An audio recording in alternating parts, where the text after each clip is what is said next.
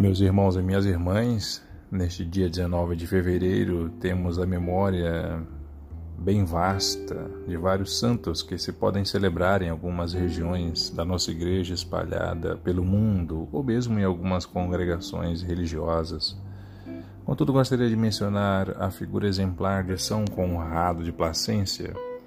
Este santo morreu em 1354, havia sido uma pessoa nobre, portanto rica, havia sido também casado, ainda jovem, mas tinha cometido muitas irresponsabilidades contra a sua esposa em relação à fidelidade conjugal, do sagrado matrimônio e mesmo contra, portanto, Deus também e contra as pessoas, pois era bastante responsável, tendo causado inclusive prejuízos inumeráveis, como por exemplo colocar fogo numa floresta enquanto estava bêbado.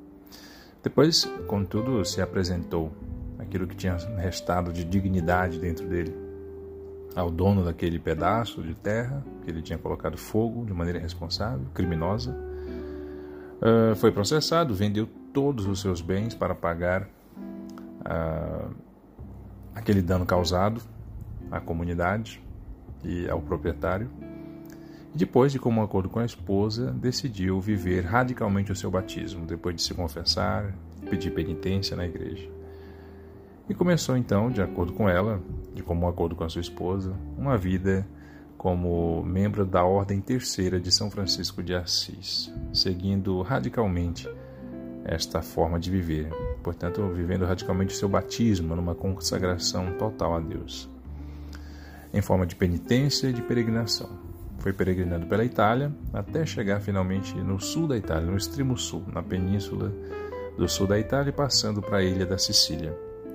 Ali ele viveu geralmente recolhido em cavernas, em grutas, é, nos montes, numa vida de eremita, que era comum também na época, havia muitas pessoas assim. Ele, contudo, chamou atenção, despertou a curiosidade dos fiéis, do povo, da ilha da Sicília por onde passou e ganhou uma forte reputação e fama de santidade, ainda em vida. De fato, viveu os últimos anos da sua existência com fortes penitências, jejuns, orações, lágrimas, justamente para reparar o coração de Deus, ao qual ele havia ferido com seus pecados graves e mortais, ou mesmo rezando depois de muito tempo, como fazem os santos, não tanto mais pelos seus próprios pecados, mas pelos pecados ainda presentes no corpo de Cristo, na igreja, através de tantos irmãos e irmãs uh, que estavam ali né, cometendo pecados mortais contra Deus. Heresias, cismas, e tantas coisas ruins que acontecem no mundo.